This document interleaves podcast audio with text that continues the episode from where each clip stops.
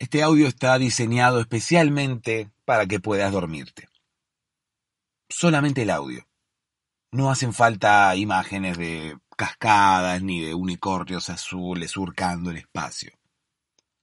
La idea es que puedas escuchar este audio ya con los ojos cerrados y que logre hacerte dormir. ¿Cómo voy a lograr esto? Contándote una historia, así como nos contaban a nosotros de pequeños o incluso como nosotros podemos llegar a contarle a nuestros niños. Porque es la mejor, y me atrevo a decir la única manera de hacer que puedas dormirte. Me vas a escuchar divagando, me vas a escuchar contando cosas que quizás no tienen mucho que ver entre sí. Incluso me vas a escuchar hablando de muchas cosas diferentes antes de llegar a contar la historia. Pero quédate tranquilo o tranquila. Está todo pensado. Es todo a propósito para lograr que te puedas dormir. La idea es distraer la mente. La idea es que tu mente se concentre en principio en lo que le estoy diciendo y luego se aburra y prefiera dormirse. Es la única manera, no hay meditación, no hay sonidos relajantes, la que decide cuándo nos dormimos es nuestra mente. Cuando la mente decide ponerse en stand-by, vamos a dormirnos. Cuando la mente decide que no hay otra cosa más importante, allí es cuando vamos a dormirnos. Es por eso que hay que engañarla, es por eso que hay que lograr que decida que no hay otra cosa más importante que dormir incluso que lo que está escuchando no es más importante que recargar baterías, que dormir, que descansar. Te invito a que me escuches no una vez, sino durante un tiempo como para como para ir acostumbrándote a mi voz noche tras noche. De esa forma, estoy casi seguro que vas a poder dormirte. Hola, ¿cómo estás? Espero que ya estés a punto de dormirte. Bueno, a punto de dormirte no, porque en realidad si estás a punto de dormirte es como que no vas a necesitar del podcast, o por lo menos no vas a necesitar que mi voz esté ingresando por tus, por tus oídos y llegando hasta tu mente en este preciso instante. Si ya te estás por dormir, es como que simplemente hay que aguardar unos instantes más, es como que simplemente hay que esperar algún, algunos minutos, quizás, algunos segundos, quizás algunas horas, pero bueno, si son horas, ahí sí tenemos que cambiar el hábito, ahí sí tenemos que cambiar la forma de hacer las cosas. ¿Por qué te digo cambiar la forma de hacer las cosas? Porque es como que no, no sirve si nos acostamos a una hora determinada y nos dormimos dos o tres horas después.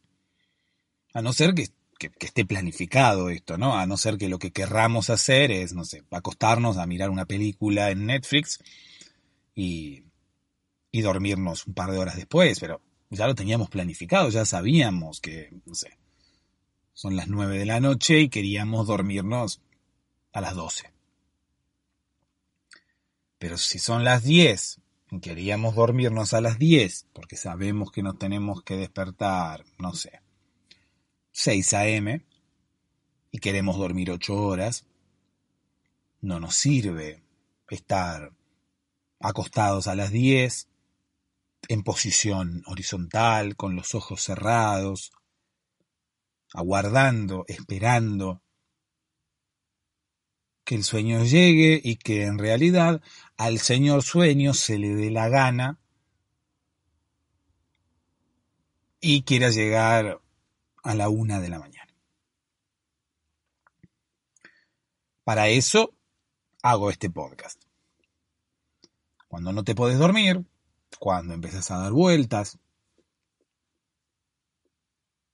No sé por qué damos vueltas en realidad, porque no va a mejorar la, posición, o sea, esperamos que nuestra posición en la cama pueda ser más acorde para conciliar el sueño. O sea, que nuestra posición pueda eh, eh, dejarnos dormir. Quizás lo que pensamos es justamente lo contrario. Quizás lo que pensamos es que estamos en una posición en la cual no, no, no estamos cómodos para dormir. Entonces buscamos otra posición para que el sueño llegue, para poder conciliar el sueño. Y claro, no pasa por ahí, no, no, no, es cuestión de posición, pero bueno, inconscientemente vamos cambiando de posición. Quizás también tiene que ver con que nos aburrimos de estar en la misma posición, como estamos despiertos. Quizás tiene que ver con que el cuerpo quiere cambiar de posición porque, eh, no sé, se acalambra, le es incómodo estar mucho tiempo en una misma posición. Todo ocurre porque estamos despiertos. Todo ocurre porque el sueño no llega. Todo ocurre porque la mente va muy rápido. Porque la mente está, está trabajando, por lo tanto no, no, no es momento de dormir. Ahora mismo estamos trabajando. Hay que intentar que la mente trabaje en otro momento. Es por eso que hago este podcast para todas las noches sentarme ahí a los pies de tu cama, vos no me ves, pero yo estoy ahí para hacerte compañía, para hablar de otras cosas, para distraerte, para estar haciéndote compañía hasta que te puedas dormir. Te voy a contar una historia, así como como se le cuenta a los niños, como nos contaban a nosotros de chicos, un cuento antes de ir a dormir. ¿Por qué? Porque eso relaja, porque eso distrae la mente, porque eso pone en pausa la cola de procesamiento y de alguna manera podemos relajar la mente, intentar que se concentre en mis palabras. Y como mis historias son muy aburridas, que tarde o temprano tu mente desvíe el foco de atención de lo que yo estoy diciendo y concilies el sueño. Estos episodios antes eran mucho más largos, pero ahora retomé el podcast y lo, lo, lo único que puedo hacer por el momento son estos episodios de 15 minutos. Si, si te falta tiempo para dormirte, hay más episodios en patreon.com barra podcast para dormirse. Incluso hay también episodios más largos, si, si los necesitas. Déjame que te cuente una historia. Esta historia habla acerca del único unicornio. Eh, habitualmente un unicornio es único y no necesariamente por el juego de palabras. Podemos decir, si nos ponemos a filosofar, que todos los unicornios son únicos, como todos los seres humanos somos únicos e irrepetibles, ¿no? Podemos tomarlo desde, desde ese punto de vista y decir, bueno, todos los unicornios son únicos. ¿Por qué? Porque qué sé yo, porque sí, como los seres humanos. Somos únicos. ¿Por qué? Porque sí. No sé. ¿Por qué? Porque somos diferentes uno al otro. Porque no somos repetidos. Porque no somos clones. Bueno, los unicornios no son clones. parecieran clones de caballos. ¿No? Pero no son clones de caballos. Eh, las, las, las, los caballos parecen clones de las cebras, o las cebras clones de los caballos, pero tampoco, tampoco. Igualmente hubo una, algo ahí obviamente que hubo algo. En algún momento, eh, no sé, un caballo se cruzó con un, eh, con un leopardo, no sé, y salió una cebra. Habría que buscar un leopardo que tuviera rayas. No, me parece que no hay un leopardo que tenga rayas. tienen todos manchas. Un tigre, con un tigre blanco. La cruza de un caballo con un tigre blanco terminó en una cebra. De hecho, nunca nadie lo ha hecho, pero si nos ponemos a revisar la boca de las cebras, tienen colmillos, así como los tigres. Claro, porque uno lo ve por fuera, ve una cebra por fuera, y es un caballo. Lo único que tiene del tigre, o sea, el tigre es el, el padre y, y, la yegua es la madre. Entonces el tigre estaba solo en la sabana africana, sin nada que comer,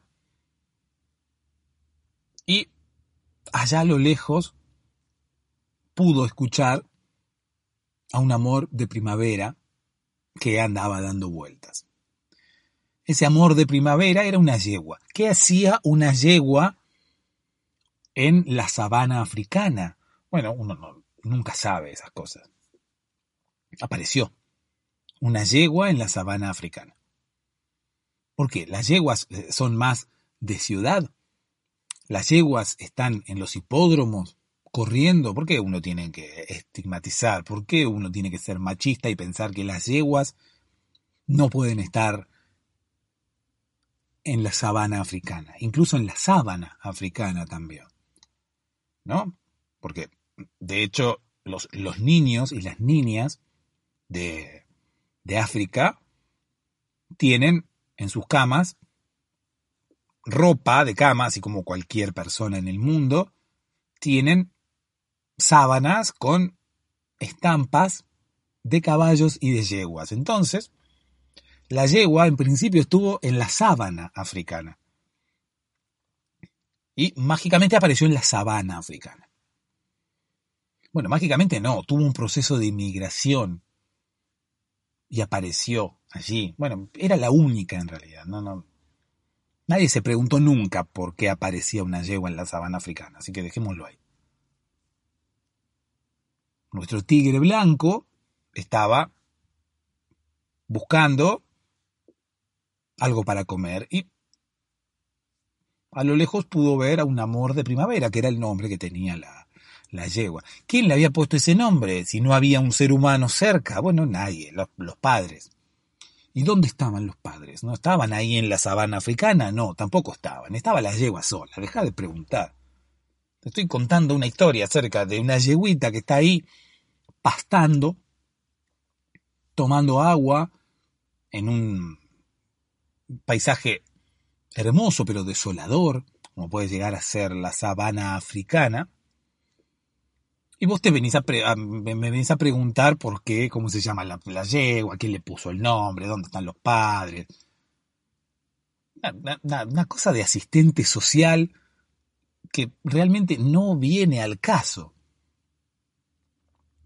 ¿Qué importa cómo se llama? ¿Qué importa quién le puso el nombre? ¿Qué importa dónde están los padres? No estamos haciendo un censo. No estamos con la documentación del país haciendo un relevo a ver cuántas yeguas existen. Y bueno, ¿y usted cómo se llama? ¿Y dónde están? ¿Y cómo se llaman sus padres? ¿Qué importa? No es el momento de estar preguntando por el origen de la yegua. Estamos preguntando, estamos hablando de otra cosa.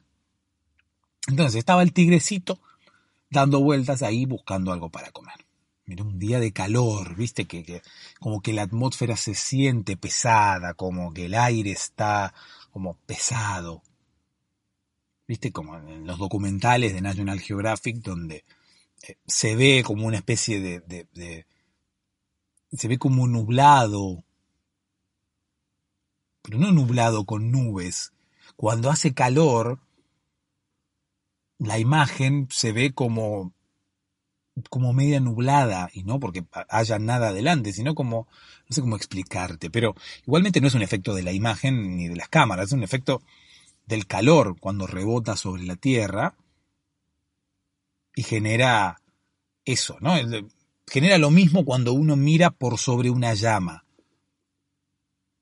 no por sobre el animal, sino por sobre una llama, por sobre un fuego ya sea en la cocina de tu casa o en una fogata, donde sea. Uno cuando mira bien por sobre el fuego, la imagen es como que se torna un poco desfigurada. Como que no está del todo clara, es como que se ve un poco nublada, no sé cómo explicarte. Pero bueno, esa es la acción del calor, ¿no? El calor hace que, veamos así. Pues estamos viendo por sobre el calor, no por sobre el fuego, o sea, no a través del fuego, sino a través del calor.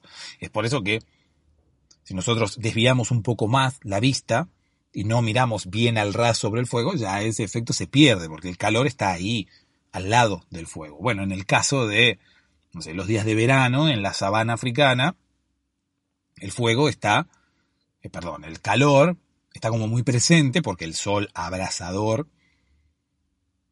está alto y, cerca de la Tierra, por lo tanto hace mucho calor. Y en esos momentos, la vista, eh, eh, lo que uno ve, tiene ese mismo efecto que tiene cuando uno ve por sobre la llama. Pero tiene que ser solamente en verano, cuando hace mucho calor, y suele verse a lo lejos ese efecto. No me preguntes por qué tampoco, porque no, no lo sé. Pero de hecho en la ciudad también ocurre. Cuando el sol calienta en verano, no sé, la calle, si uno mira una calle a lo lejos, puede escuchar a un amor de primavera que anda dando vueltas. Bueno, un amor de primavera era la yegua, en este caso no, no es eso, pero cuando uno ve una calle, a lo lejos puede ver ese efecto en el asfalto, porque es el calor del sol que rebota en el piso y se eleva, entonces eh, es como que hace ese efecto que termina nublando la visión. Nublando es una manera de decir, porque tampoco nubla la visión, sino que en realidad lo que hace es eh, es como se torna como gelatinosa la la imagen. No sé si es la forma de decirlo, pero es lo único que se me ocurre para graficártelo. Uno ve la imagen como gelatinosa. No sé si es la forma de decirlo, reitero pero termino viéndola así. Termino viéndola como si la imagen temblara o incluso pareciera que estamos viendo por debajo del agua. Un agua muy cristalina, un agua que casi ni se nota, pero bueno, la imagen es como que tiembla de esa manera.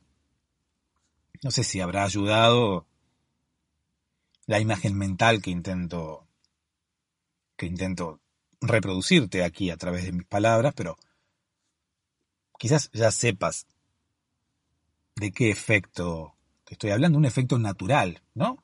Mucho antes incluso que los filtros de Instagram.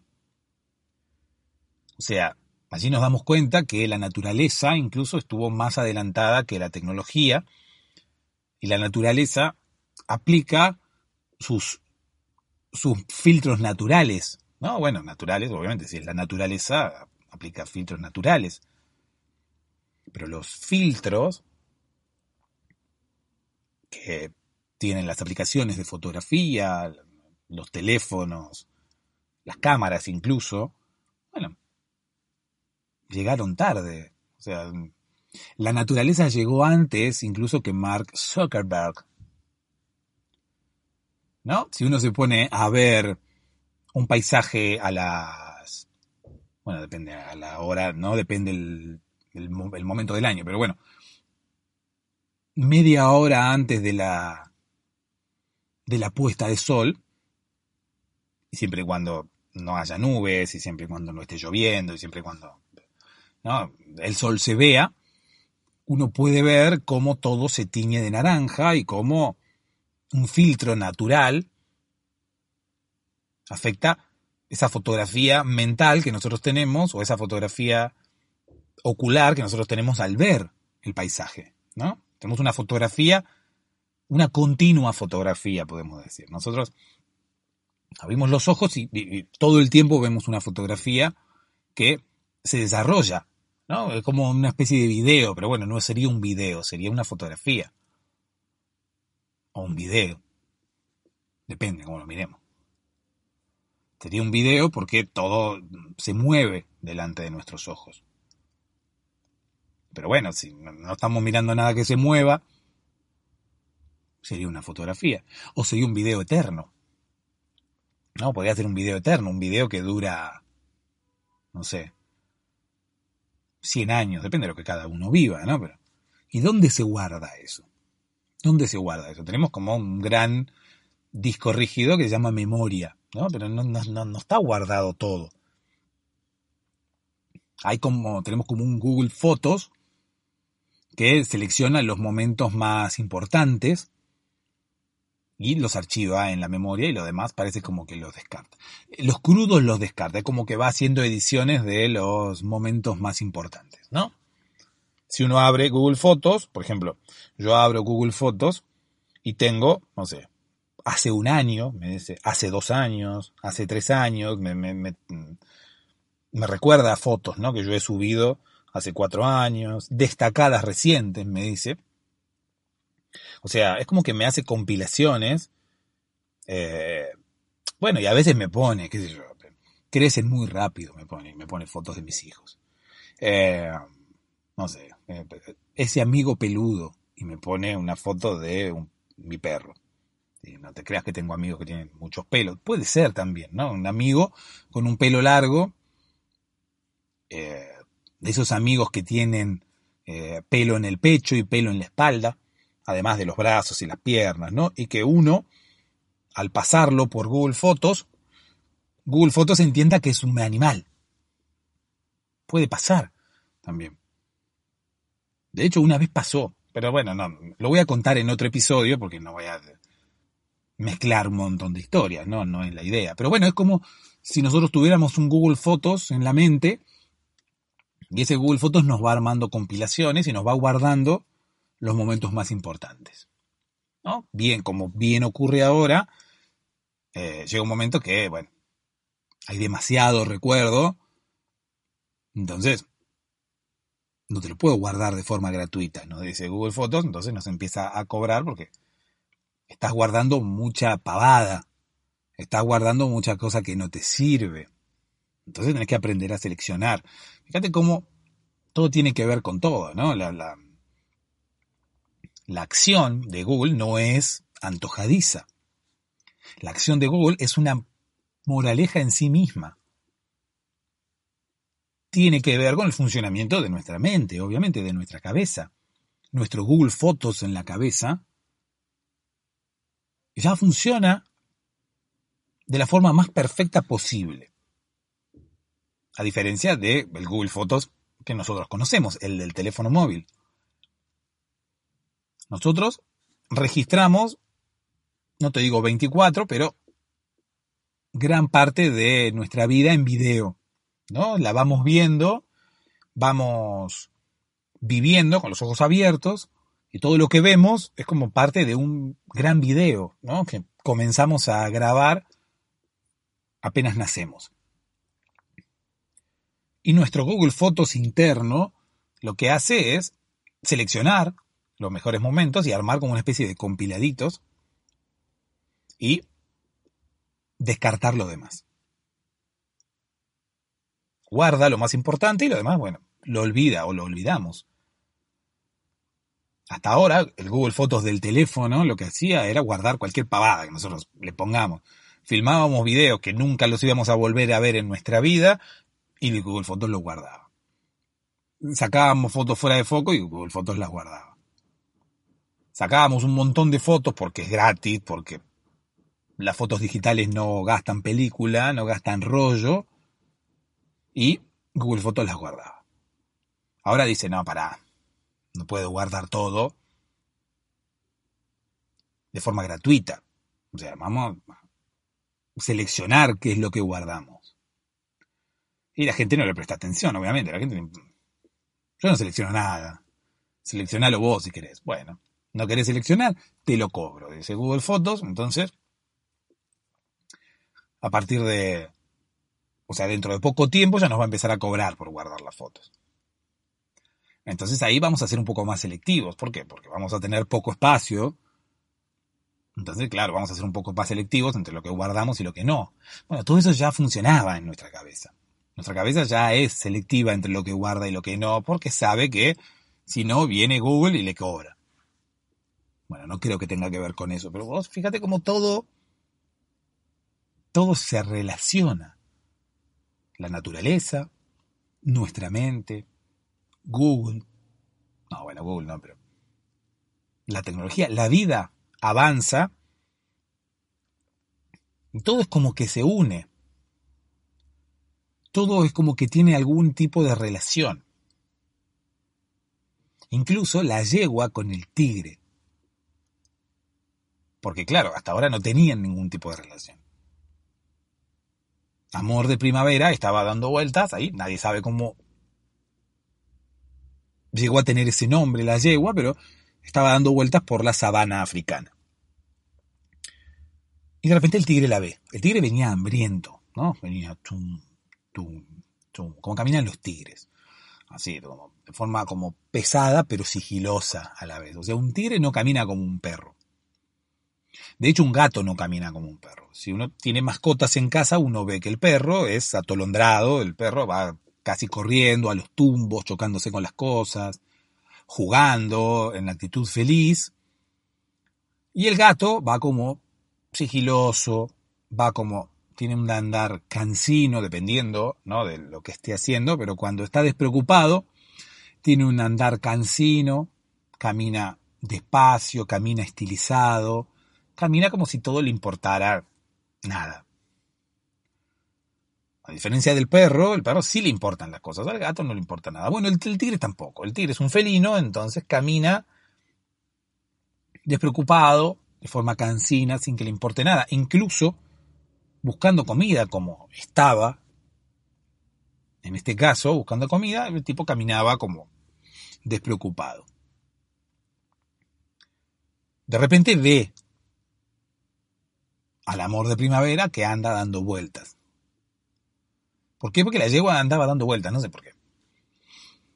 De, chica quizás sus padres la llevaban a la calecita y ella quería recordar ese momento. Bueno, el tema es que el tigre la ve.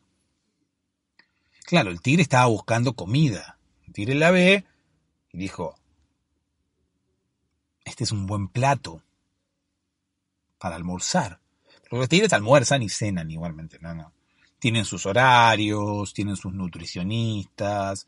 Eh, aunque nosotros no nos demos cuenta, en la selva hay toda una organización, pero bueno, eso en algún momento te lo voy a contar. El tigre la ve y empieza como a agazaparse, ¿viste? empieza a tirar la cabeza para abajo, y empieza a caminar así, despacito, agazapado. Y la yegua estaba ahí, no le importaba nada. Estaba ahí dando vueltas y daba vueltas y daba vueltas. Tomaba agua y daba una vuelta. Y el tigre se le iba acercando, se le iba acercando, se le iba acercando. Hasta que se da cuenta que, el, ¿viste? que los tigres miden se acercan sigilosamente para no ser detectados y cuando se dan cuenta que están a una distancia eh, prudencial, iba a decir, pero no es una distancia prudencial. Cuando se dan cuenta que están a una distancia que a ellos les sirve para atacar y que saben que a esa distancia la presa no se les va a escapar, empiezan a correr rápido, sin importar que su presa se dé cuenta que ellos se están acercando. Empieza a correr un poco más rápido para pegar el salto y abalanzarse y caer encima de su presa.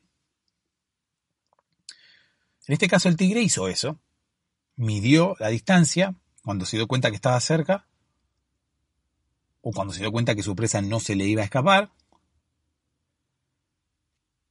apuró el paso, pegó el salto, nuestro amor de primavera se dio vuelta, lo miró, y en el momento que lo miró, la cara del tigre cambió. Cual dibujo animado, al tigre se le dibujaron dos corazones en los ojos y ya no, no, no, no tuvo ganas de comerla, sino que tuvo ganas de...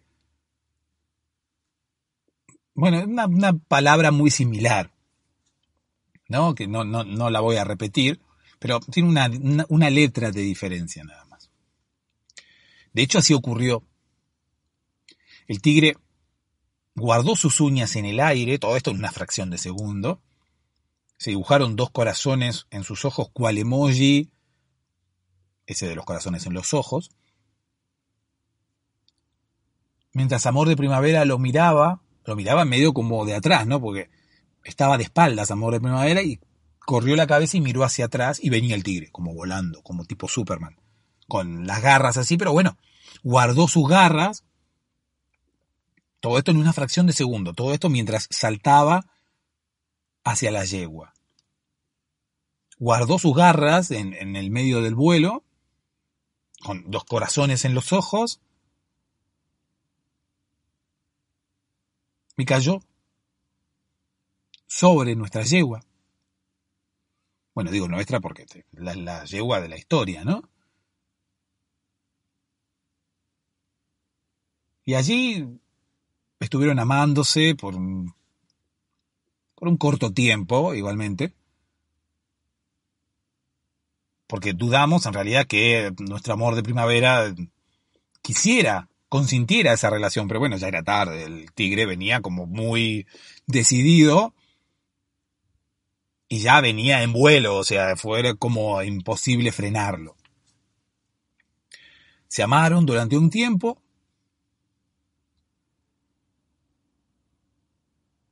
y luego nacieron los hijitos de nuestra yegua.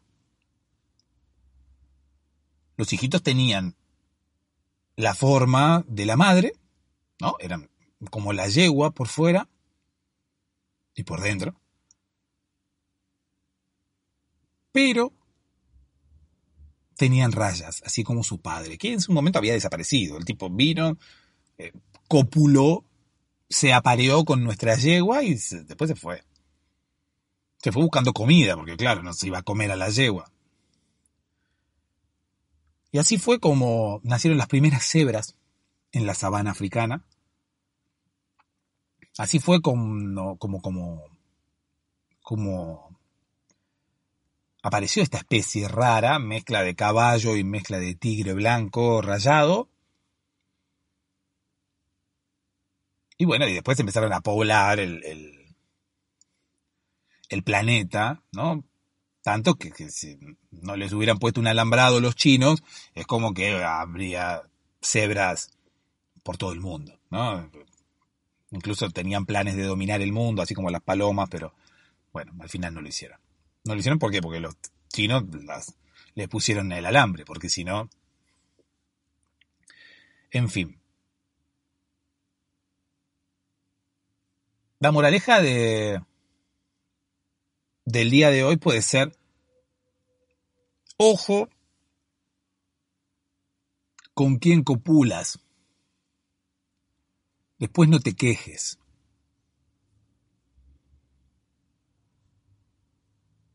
Yo creo que yo creo que es un muy buen mensaje. Si llegaste hasta acá, no sé, o, no te funciona el podcast para dormirte porque quizás tu problema de insomnio es otra cosa, o quizás necesitas episodios un poco más largos o más episodios. Bueno, patreon.com barra podcast para dormirse, ahí hay muchos. Ojo con quién copulas. Ojo con quién copulas. Después, no te quejes. Dulces sueños.